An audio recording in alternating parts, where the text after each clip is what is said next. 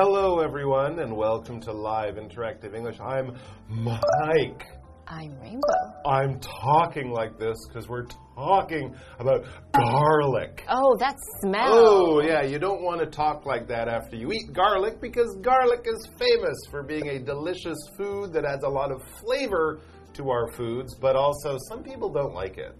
Yeah, it's a very, very strong taste. It can be very strong. So yes. I remember as a kid, one of my favorite foods was garlic bread. Oh, There's a big problem with having garlic bread and then talking to people in general because yeah. that taste stays in your mouth for a long time. It does. So I no longer eat garlic bread or really even bread anymore, but I remember those days.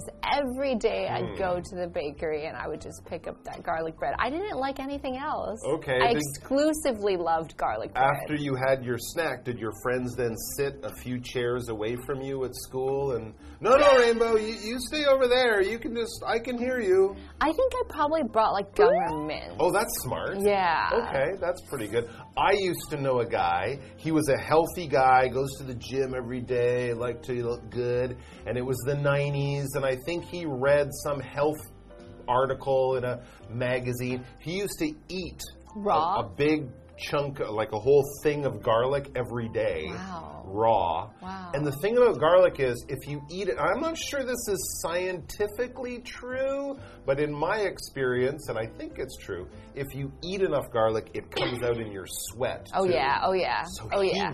he didn't have to talk. He just smelled like garlic all the time. Now, I don't mind garlic, so I didn't care too much, but I felt a little bad for him. Because, you know, if he's on the bus or standing in line at the bank, other people might be like, okay, he had a lot of garlic bread for lunch. Uh, but garlic is really, really good for you. It might make your breath smelly. You might not want to eat a lot of it every day, but eating a little bit every day, that might actually be a fantastic idea. So, we're going to learn about the health benefits of garlic and some of the other interesting and wonderful things we get from this little stinky food.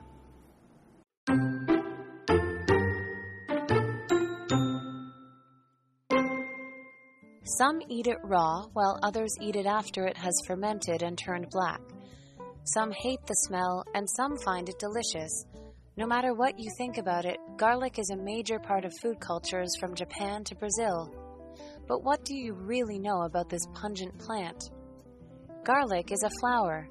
While it's used in cooking just like a spice or vegetable, garlic is actually part of the lily family, which makes it a flower.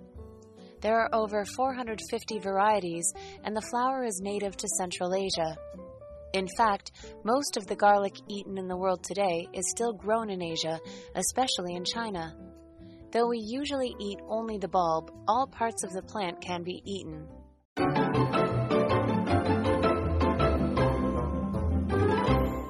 All right, all about the goodness of garlic. I think it's safe to say we are both garlic fans, right? Less than before, oh, but Oh, I'm okay with garlic. You still, you still I'm like it a little bit. All right, well, let's read about garlic. It says, yes, true. Some eat it raw, while others eat it after it has fermented and turned black. Ooh. I've had black I've had garlic in a fancy restaurant. Yeah, yeah, yeah. I didn't know it was fermented. It's kind of rotten a little bit. I thought they just cooked it or something. For a long time. But anyways, it has a lovely. It's actually kind of a sweet, mild garlic smell, mm-hmm. black garlic. Anyway, like you it, can like eat it. it in lots of different ways. It's true. And then we read, some hate the smell and some find it delicious. I think I'm in the second group. I find it delicious. No matter what you think about it, garlic is a major part of food cultures from Japan to Brazil. But what do you really know about this pungent plant? Mm. And that word just means pungent is something with strong smell and flavor that makes the food taste a certain special way, and you can't not recognize it because it's so strong. That means it's very pungent. Yeah, it can be pungent in a good way or in a bad way, but just it has a powerful smell. All right, so let's look at the, some of the things we might not know Yeah. about garlic. First thing, Garlic is a flower. I didn't know that. Okay, so actually, if you're in a garlic farm, it might look like just a field full of flowers. That's really interesting. beautiful. While it's used in cooking, just like a spice or vegetable, garlic is actually part of the lily family, which makes it a flower. Cool. Well, there you go. And it's kind of part, it's cousins with a lily. And of course, we think of lilies as just being beautiful flowers. we Beautiful use, white flowers. Yeah, we use them for decoration, not for food, but garlic and lilies are very closely related. And there are many, many, many, many, many, many, many, many, many, many, many, many, many, many types of garlic. There are over 450 varieties and the flower is native to Central Asia. In the same way that we have apples that are bigger, smaller, sweeter, more sour, red, green, farmers probably over hundreds of years have, you know, played with garlic and mixed it with other plants. And so we have many types of garlic, but apparently it's native to Asia. So when something is native to a certain country, that means that's where it's from. So that's where the plant originally was growing. And if you carry it over to plant it in another country, it's not really from there, or they're not really a native to that country. We can also sometimes hear the word native as a noun, talking about a group of people from a certain place. So if we have an adjective, we can say native people, that are the people who first arrived to that country. So there are also animals and plants and parts of wildlife that are native to certain countries. For instance, we all know that koalas are native to Australia, and I especially went to Australia to go pet that koala who was from Australia. So that's being a native there, and garlic is a native to Central Asia. Okay, let's continue with the article. In fact, most of the garlic eaten in the world today is still grown in Asia, especially in China. So we're talking about China exporting a lot of garlic to all the different parts of the world, and I'm sure that it has to do with the climate.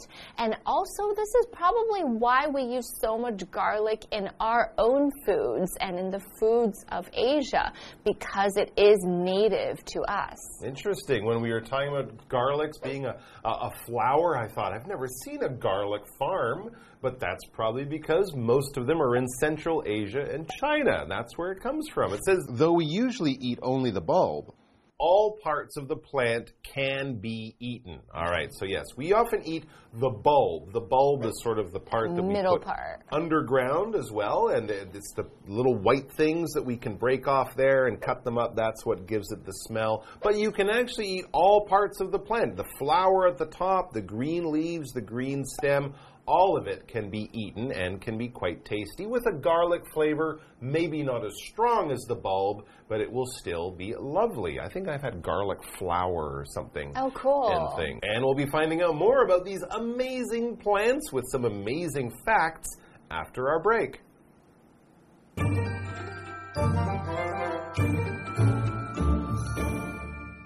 Hello，大家好，我是 Hanny。这两天的课文是关于 garlic 大蒜。同学们喜欢吃大蒜吗？课文写到说，有些人会生吃，那么有些人会在它发酵变黑之后才吃。有些人讨厌它的气味，有些人觉得它很美味。那么不管怎么样，大蒜啊都是食物文化中重要一部分。我们待会就跟着课文来好好了解这种刺鼻的植物。我们补充一下，文中用到 pungent，它是形容词，形容气味是刺鼻的，或者是味道是很强烈的。好，再来，他就提到说，大蒜是开花植物。那么虽然大蒜就跟香料或蔬菜一样被用在烹饪料理当中，但是其实呢，它是百合科的一员。这种开花植物它有四百五十多种哦。那么原生于中亚，现今世界上呢，食用的大蒜大部分仍然都被种植在亚洲。那么令人惊讶的是，虽然我们通常只吃这个球茎的部分，可是这种植物的每个部位都可以食用。好，文中它就用到 bulb。bulb。bulb 在这边不是指灯泡哦，而是指植物的这个球茎、鳞茎的意思。好，那么单字 native 它是形容土生土长的或是原产地的，be native to 加名词就可以表达原生于哪里哪里。好，土生土长的物种表示它起初一开始就是生活在那里嘛。Rainbow 老师解释单字时，他用到 originally 这个副词，origin。它在后面加上 a l，再再加上 l y，变成这个副词，表是起初或是原来的意思。这边两个重点，我们进入文法时间。好，我们来看第一个重点是主词加上 turn 加一个形容词，就可以表达什么什么变成怎么样。那么 turn 在这边是连缀动词，之后呢可以接形容词或名词去表达说变成某个状态，变得怎么样。这时候 turn 就跟 become 的意思相同。例如，the milk has turned sour，就是牛奶已经。变酸了。好，那么第二重点是 while 当连接词的用法。那我们来看第一种，while 可以指而、然而、但是，它就相当于 whereas，用来说明对比或者是相反的情况。例如，While Ben enjoys sci-fi movies, his girlfriend prefers romantic comedies. Ben 喜欢看科幻电影，而他女朋友比较喜欢浪漫喜剧片。第二个用法是，我们可以用 while 表达虽然尽管，这时候意思就跟 although 或者是 though 相同。举例来说 ，While the movie wasn't as good as I'd expected, it was still entertaining。尽管那部电影不如我预期的好看，但还是很有趣。那第三个，我们可以用 while 去表达在什么期间与什么同时，这时候意思就相当于 when。例如，It started to rain while we were waiting for the bus。当我们在等公车的时候呢，开始下雨了。好，那我们接着回到课文中。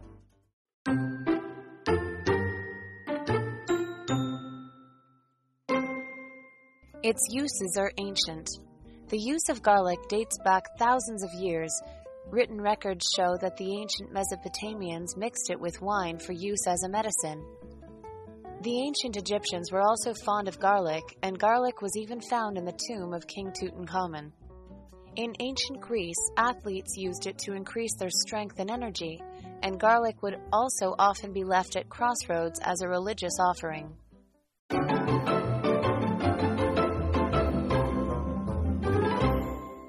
Okay, so let's get back to the article where we'll now talk about the uses, the many different uses of this wonderful flower, garlic. The article says its uses are ancient. The use of garlic dates back thousands of years, so our ancestors loved garlic too. Written records show that the ancient Mesopotamians mixed it with wine for use as a medicine. Oh, yeah, and we do that here too. Garlic is like, my mom always told me, you know, garlic kills all the germs. Interesting. The Mesopotamians, of course, were a culture in what is now Iraq, what, three, four, five thousand years before the Ooh. time of Christ six, eight, seven, seven, eight thousand years ago, a long time ago, they already knew garlic was a very special plant. And how about the Egyptians living there in Egypt? It says the ancient Egyptians were also fond of garlic, and garlic was even found in the tomb of King Tutankhamun. He might have been the boy king, he might have died at a young age, but he knew that even in heaven or wherever dead pharaohs go, you still want to eat garlic. Garlic forever. will make your food taste better. So, along with all the other things they packed in there for him, they packed in some garlic. so that shows that ancient cultures were very fond of this very tasty, tasty uh, flower or food. When you're fond of something, it just means you like something.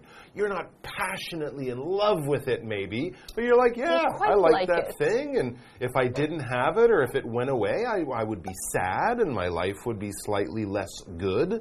You know, so you're fond of your friends. You may not love all of your friends, but you know, your classmates, your coworkers, if they say they're changing school or going to a different job, you'd say, Oh, that's too bad. I'm really going to miss you. We have to stay in touch. So you can be fond of things if you're not in love with them, but you certainly like, like them. them. You like them, Like them quite a lot. Yeah, there you go. So Kelly is very fond of chocolate ice oh. cream. Oh. And of course, if you use something like very, that will make it even more of a like emotion. All right, so we talked about this king being buried and he's in the tomb With so, garlic. uh, to- with garlic. Garlic. So the tomb is the place where you put your body inside, and it's kind of a little little cave type of place in the ancient. Uh, Egyptian culture, many, many beautiful things were buried in the tomb along with the king's body, like many treasures, many gold and diamonds. Nowadays, people don't really always have tomb or tombstones. Sometimes there's a graveyard and there is a little stone there, but a tomb is kind of like a bigger place to put your body inside of it after you have passed away. Over 1,000 years ago, a king's body was placed in this tomb. And I know that in many cultures you can also visit the tomb to see where his body was placed, and many, many people go there to pay their respects to the ones who have passed on. Okay, let's continue with our article to talk about the use of garlic in ancient Greece. In ancient Greece, athletes used it to increase their strength and energy. And garlic would also often be left at crossroads as a religious offering. So people really respected this flower. We could see that religions and kings all used it, and also even athletes That's very interesting. an athlete, this is way back when we had these different competitions, that was in Greece, is a person who does sports and competes professionally or not professionally. But back in the day in Greece, people participated in the Olympics. Those were amazing athletes who were running, flying, using swords, or having different equipments that uses their body. Today, an athlete could play sports such as basketball, football. You could see them on TV on the NBA. Or if a person often plays sports, they are also an athlete. My brother is an athlete and he practices his sport every day. It does take a lot of commitment and you do have to love it, I think, to continue. But if you're an athlete, you must be very physically healthy to be able to continue to do it for a long time. Yeah, you're basically a sportsman or a sportswoman. Sports is a big part of your life. If you're a professional athlete like Steph Curry or, you know, uh, Lionel Messi, it's your job. Or you could be an amateur athlete where you have another job, but you spend a lot of your time exercising, training, and playing sports. Sports are a big part of your life if you're an athlete. If you're religious, though, religion is a big part of your life because religious is the adjective that talks about things to do with religion, with gods, with going to church or temple. A church and a temple, these are religious buildings. A priest or a nun or a monk or a minister, these are religious workers, people who have their job working in a church or a temple. Uh, certain holidays like Easter or Christmas, these are religious holidays for people of different religions. So anything to do with religion is religious. For example, this artist uses religious symbols in her paintings, like the Christian cross or the Jewish Star of David, something like that. All right, so there you go. So religions love garlic, athletes love garlic, dead pharaohs love garlic. Everybody loves garlic, thousands of years ago up until today. So that's what we've learned so far. Tomorrow, come back though, we're going to have many more interesting facts about surprising uses for garlic. It's really interesting. Come back for that. We'll see you tomorrow. Oh my gosh, that smell. Oh, that's Too a lot of much. garlic, but I love it. Bye. Bye. Do you have a mint?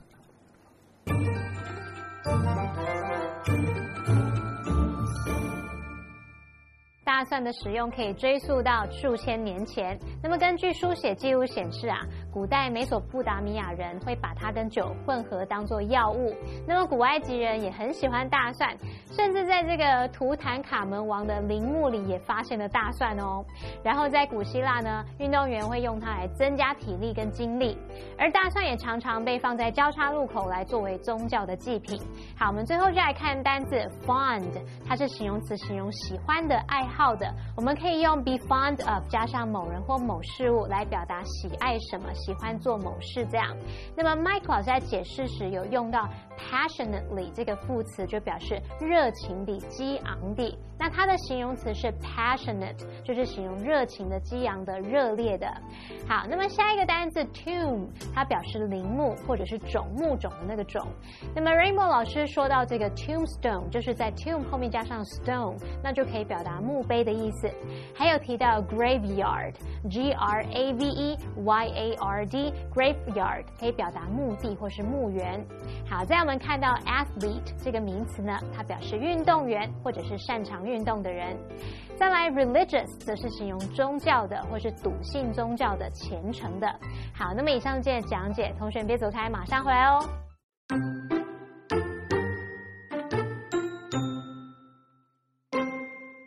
Some eat it raw, while others eat it after it has fermented and turned black. Some hate the smell, and some find it delicious. No matter what you think about it, garlic is a major part of food cultures from Japan to Brazil. But what do you really know about this pungent plant? Garlic is a flower. While it's used in cooking just like a spice or vegetable, garlic is actually part of the lily family, which makes it a flower. There are over 450 varieties, and the flower is native to Central Asia. In fact, most of the garlic eaten in the world today is still grown in Asia, especially in China. Though we usually eat only the bulb, all parts of the plant can be eaten. Its uses are ancient. The use of garlic dates back thousands of years.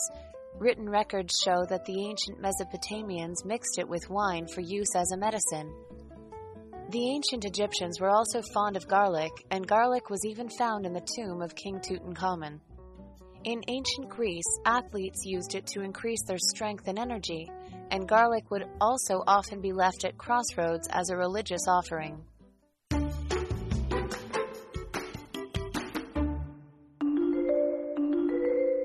Get ready to play Word Rewind.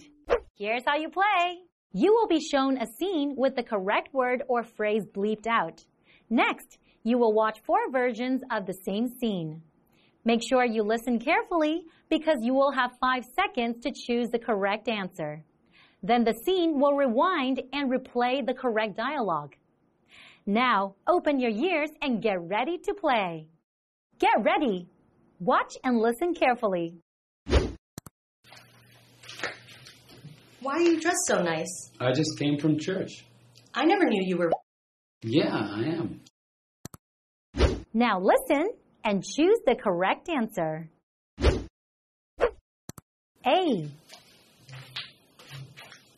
Why are you dressed so nice? I just came from church. I never knew you were happy. Yes, I am. B. Why are you dressed so nice? I just came from church. I never knew you were religion. Yes, I am. C. Why are you dressed so nice? I just came from church. I never knew you were religious. Yeah, I am. D. Why are you dressed so nice? I just came from church. I never knew you were handsome. Yes, I am. Which one is correct?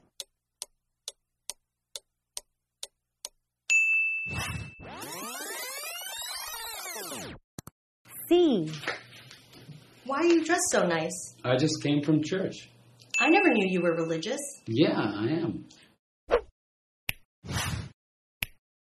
Get ready. Watch and listen carefully. Oh my gosh, I love pizza. Want some? I love pizza. I can't eat after six o'clock. Now listen and choose the correct answer. A. Oh my gosh, I love pizza. Want some? Since I love pizza, I can't eat after six o'clock. B. Oh my gosh, I love pizza. Want some? Well, I love pizza. I can't eat after six o'clock.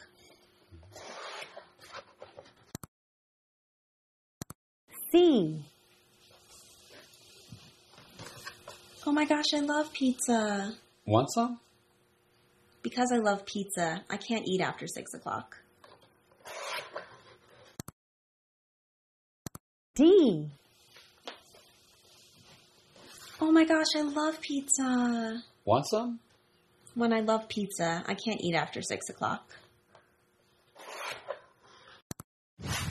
Which one is correct?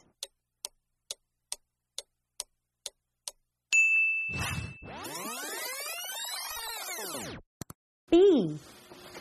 Oh my gosh, I love pizza. Want some? Well, I love pizza. I can't eat after 6 o'clock.